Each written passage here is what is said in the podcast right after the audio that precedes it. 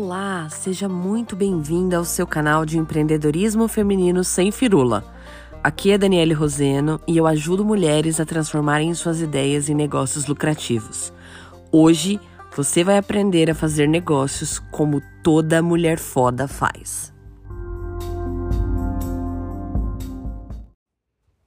Hello, hello, mulherada! Vamos começar o nosso podcast da Mulher Foda. Eu estou muito feliz, quero dizer que estou muito feliz de começar esse projeto com vocês. Essa semana foi uma semana incrível para o meu perfil do empreendedorismo na lata lá no Instagram. Esse que é um projeto maravilhoso, lindo, incrível, que nasceu no meu coração há tanto tempo e que eu demorei tanto tempo para tirar do papel. Acho que esse é meu único arrependimento, para falar bem a real. Mas você não deve me conhecer, afinal de contas, né? Acabou de acabamos de começar nesta jornada de falar sobre empreendedorismo na internet. E eu já quero começar dizendo que eu não comecei a falar sobre isso antes porque eu estava muito ocupada, no caso, empreendendo. E eu gosto de começar dessa forma porque isso resume muito. Talvez essa seja a melhor forma de resumir a principal mensagem do meu projeto com o empreendedorismo na lata. Mas isso a gente vai descobrir ao longo do tempo, vocês vão descobrir ao longo do tempo. Hoje eu quero vir aqui, eu vim, eu vim aqui, na verdade, para cumprir uma promessa que eu fiz nos stories, né? Eu prometi que eu ia contar para vocês toda a estratégia que eu utilizei nessa primeira semana do meu perfil lá no Instagram. E que foi o que me levou, né, de 200 seguidores a um pouco mais de 800 seguidores em cinco dias. É claro, não é nenhuma métrica uau, super absurda. Né? Se eu tivesse feito outros caminhos, muito provavelmente eu teria muito mais. Mas isso também é algo que vocês vão descobrir ao longo do tempo, ao longo da nossa conexão por aqui. Que os números, né? As métricas, os seguidores, os comentários, os compartilhamentos, os salvamentos, na verdade, nada disso importa. Quando a gente pensa em empreender, quando a gente pensa em começar um negócio, é, geralmente, né, a nossa cabeça fica naquela loucura, tanta ideia, tanta coisa. A gente não sabe muito bem o que fazer, mas a gente sabe que a gente precisa fazer algo. Eu lembro que quando eu comecei, eu falava pro meu marido que eu tava com tico, minha filha. Eu precisava fazer alguma coisa, senão aquilo ia me consumir. A sensação que eu tinha de que realmente eu ia sucumbir, né, naquele acesso. Eu digo que é um acesso de empresária que eu tinha toda vez que uma ideia muito incrível nascia. Eu acho que é um pouco disso, né? A nossa jornada, ela tem muito disso, ela tem desses altos e baixos e, enfim, desses acessos que hoje eu entendo que são acessos de criatividade. Na verdade, são manifestações da minha criatividade, né? Que, inclusive, é a responsável por toda a trajetória que eu tive até aqui e que muito provavelmente vai guiar aí todo o meu caminho daqui para frente. Bom, sem muitas delongas, é, a maioria das pessoas que chegou no meu perfil essa semana no Instagram chegou por conta de um post patrocinado. Então, eu não vou ficar enganando vocês e não vou ficar dizendo, oh, o conteúdo, o isso, ou eu fiz 200 reels e não sei quantos posts e blá blá blá, porque eu não fiz. O que eu fiz foi uma excelente estratégia de conteúdo, muito bem alinhada com o público que eu gostaria de atender, o público que eu defini previamente para o meu projeto, que depois, né, que essa estratégia estava ali, pelo, tinha ali pelo menos o beabá dela, né, já disponível no meu feed para essas pessoas. Ou seja, eu fiz uma estratégia de conteúdo, eu construí essa estratégia, eu postei, eu produzi esse conteúdo e quando eu entendi que eu já tinha o um mínimo para começar, então eu decidi entrar com a estratégia de impulsionamento pelo tráfego pago. E aí, essa semana, eu iniciei a semana definindo um budget Budget é o orçamento, tá? Definindo o orçamento de 300 reais, mais ou menos, para o perfil. Mas o retorno foi muito positivo. Eu comecei a ter muitas interações, as pessoas começaram a se identificar com o meu conteúdo. Cada dia que passava, eu recebia mais mensagens de pessoas dizendo: Vim pelo patrocinado e amei o que encontrei no feed. Vim pelo patrocinado e já me identifiquei. Vim pelo patrocinado e me identifiquei pela sinceridade. E horas bolas, o que é que uma pessoa que se propõe a criar um Instagram chamado empreendedorismo na lata, qual é a característica mínima que essa pessoa precisa ter? Não é mesmo? Sinceridade. Então ali eu percebi que eu estava me conectando com as pessoas certas. O algoritmo havia entendido quem era o público que eu queria trazer. Então, na hora que eu vi que o anúncio estava rodando bem, eu não tive medo, eu não tive dó e eu coloquei mais dinheiro. Ao final dessa semana, a gente deve bater aí um investimento de aproximadamente mil reais. Devo conseguir bater cerca de mil seguidores, que era o meu objetivo para essa primeira semana. E uh, mil, mil seguidores, na verdade, qualificados, né? Porque além dos seguidores, a gente também está alimentando a comunidade de mulheres fodas. Então, na comunidade a gente já tem hoje, hoje é quinta-feira, sexta-feira de madrugada, estou gravando esse, esse podcast para vocês na madrugada de sexta, dia 17, deixa eu ver, 18 de junho. Então, até o final dessa semana, até sábado, amanhã no caso, a gente deve bater aí um mil reais, mais ou menos mil reais de investimento. E com isso, o meu lead, né, o meu potencial, o meu, meu preço, o meu custo por lead, o meu custo por novos seguidores, por nova audiência, ele deve ficar na casa aí de 1 a 1,18 mais ou menos, que foi o máximo que eu configurei para esse, esse lançamento de perfil. Vocês veem, né? A gente vê tantas pessoas falando de lançamento de produto, lança curso, lança isso, lança aquilo, mas vocês vão ver também que eu prego muito a questão do empreendedorismo sustentável. O empreendedorismo que se sustenta ao longo do tempo. E não estou dizendo que ele se sustenta somente porque ele é firme, porque é um bom negócio, porque é lucrativo, porque a ideia deu certo. Mas é o ato de empreender no longo prazo, que é o que realmente eu acredito. Bom, sendo um pouco mais específica, até porque eu sei que pessoas que não me acompanham no Instagram ainda vão ouvir esse podcast em algum momento. Essa semana eu fiz um post cuja legenda principal, a chamada principal era: Não existe seis em sete. Daniele, como que você pode fazer um negócio desse? Polêmico.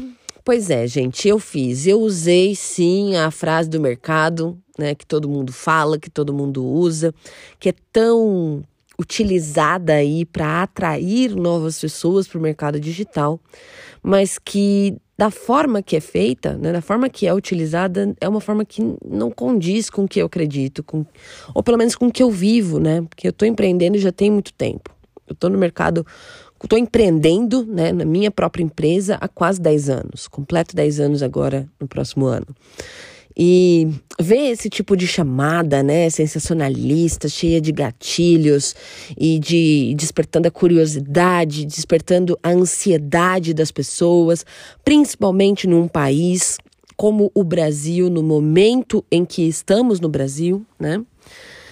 É uma coisa que, que sempre me incomodou e que de certa forma, bate de frente com os meus valores quando o assunto é a gente construir negócios sustentáveis. Para quem não sabe, eu atualmente resido aqui no Canadá, mas apesar disso, eu continuei mantendo os meus negócios no Brasil, então eu ainda empreendo no Brasil, ainda pago imposto, ainda gero emprego, né? Então eu acompanho o mercado muito de perto. E aqui no Canadá a gente tem um termo que a gente fala que é o empreendedorismo por oportunidade. E infelizmente isso foi algo que a gente viu muito no Brasil agora nesse ano da pandemia, principalmente por conta do cenário, né? Muitas pessoas perdendo o emprego, muitas pessoas perdendo a única fonte de renda que tinham, se vendo obrigadas a empreender, desesperadas porque não tinham de onde tirar dinheiro para comer, para sustentar a família. E aí essas pessoas vão para a internet na busca de uma solução para o problema delas e elas se deparam com chamadas sensacionalistas, dizendo que vai ficar rica rápido, com promessas fáceis, né? Onde geralmente o todo o trabalho, investimento, dedicação que são necessários para qualquer negócio dar certo, são fatores que são deixados de lado e são substituídos aí por promessas rasas, né? Por promessas fáceis. Eu realmente, sim, eu entendo que, enfim, são gatilhos que a gente precisa chamar a atenção da audiência, que a gente precisa se conectar com as pessoas, aquela coisa toda, mas eu acredito que é possível a gente fazer isso de uma forma diferente. Eu acredito que é possível a gente fazer isso de uma forma que não iluda as pessoas. Eu não gosto de falar a palavra enganação porque eu acredito que somos todos adultos, somos todos responsáveis por, pelas nossas decisões. Mas também não podemos negar que esse tipo de chamada num país como o Brasil, nesse momento, é uma chamada sensacionalista que ilude, que ludibria, que incita as pessoas desesperadas a buscarem talvez no empreendedorismo uma solução rápida para o problema delas. E aí a frustração vem quando essas pessoas compram cursos, compram infoprodutos, se afiliam a produtos, a produtores, né? Entram como marketing, no marketing de afiliados, na tentativa de fazer dinheiro e fazer caixa rápido e elas não conseguem, porque, enfim, Falta aí toda a técnica, toda o tempo de maturação, a ideia de negócio, a visão de negócio, a estrutura de negócio, que elas não têm, porque para isso a gente precisa de tempo. Então, pensando em tudo isso, né, e pensando que, enfim, isso é um dos pilares, é uma da forma, uma das coisas que mais impactam na minha forma de trabalhar, né, na minha forma de empreender. Eu não sou o tipo de pessoa que acredito em resultado rápido. Eu não sou o tipo de pessoa que busca atalho. Eu não sou o tipo de pessoa que busca encurtar caminho para as coisas. Eu acredito no processo, né? Talvez seja porque eu sou advogada, porque eu fui criada num, num sistema de processos, de passos, de técnica, mas é a forma que eu vivi, que eu vivo, né? E todas as vezes em que eu traí esse pensamento em que eu tentei encurtar, em que eu tentei ir pelo que era mais confortável e mais rápido, eu me dei mal. Então, vocês podem imaginar que eu sou uma pessoa que eu sou ali focada no passo a passo, né? Eu acredito no que a gente semeia todos os dias. E também tem uma questão muito importante que é com relação ao futuro do negócio, né? Eu não sou o tipo de pessoa que empreendo hoje para fazer milhões em lançamentos e me aposentar em cinco anos. Eu quero empreender para sempre.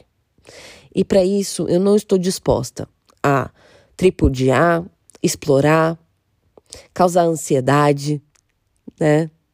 Piorar a vida das pessoas que já está tão difícil com tudo isso que a gente está vivendo. Então eu acredito sim no empreendedorismo muito mais humano, muito mais leve, onde a gente pode trabalhar com a verdade. E foi isso que eu tentei transmitir no conteúdo que eu criei para o meu Instagram. Foi pensando em pessoas que pensavam dessa forma, que buscavam isso, que entendiam que apesar da dificuldade, da técnica, da persistência, da consistência que é necessária, para a gente tocar qualquer negócio, ainda assim gostariam de empreender. Pessoas que gostariam de ter com quem trocar. Pessoas que gostariam de ter com quem conversar. Eu acho que essa foi a minha maior dificuldade na minha jornada empreendedora. Por muitas vezes, por muitas vezes eu chorei sozinha na minha sala, porque eu não tinha com quem conversar, porque eu não tinha com quem desabafar. E por muitas vezes eu senti o fardo, né? Empreendedor, a vida de empreendedora como um fardo, porque eu simplesmente não sabia como lidar. E eu lembro de quando eu comecei a ver o meu negócio crescer, quando eu comecei a ver uma empresa que eu criei em outro país, num lugar que falava um idioma que eu sequer falava, comecei a ver esse negócio crescer e tomar forma, e faturar, e ter funcionário, e a gente arrebentando. E eu lembro do tesão que eu sentia. Eu lembro da paixão que eu sentia. Era algo que não cabia em mim. Eu deitava todos os dias, eu tinha muito orgulho do que eu estava fazendo, do que eu estava construindo. principalmente da transformação que eu estava fazendo na vida das pessoas. E eu lembro que quando a gente estava no auge da minha empresa no Canadá, eu deitar, né, e pensar em tudo aquilo que estava acontecendo, que não tinha sequer sido planejado, eu me lembro de sentir maior orgulho da minha vida, é realmente como se fosse um filho, né? Porque você gesta, você desenvolve, você sangra por ele. Você dá a sua vida por ele. E eu lembro de sentir aquilo e de ver todos os resultados e pensar: eu queria muito todas as mulheres tivessem, pelo menos uma vez na vida, o direito de olharem para o seu trabalho sem medo de serem julgadas como piores mães, como piores esposas, como não amigas, como ambiciosas demais. Eu queria muito que as mulheres pudessem, por um dia, como eu fiz naquele dia, deitar no travesseiro, olhar para tudo que elas fizeram e que elas construíram e elas dissessem: que orgulho que eu tenho dessa porra. Puta que pariu, que negócio incrível que eu inventei. Que ideia maravilhosa que eu tive. Gente, naquele dia nasceu em mim o desejo de conversar com essas mulheres, de encontrar essas mulheres. E foi por isso que eu criei o empreendedorismo na lata.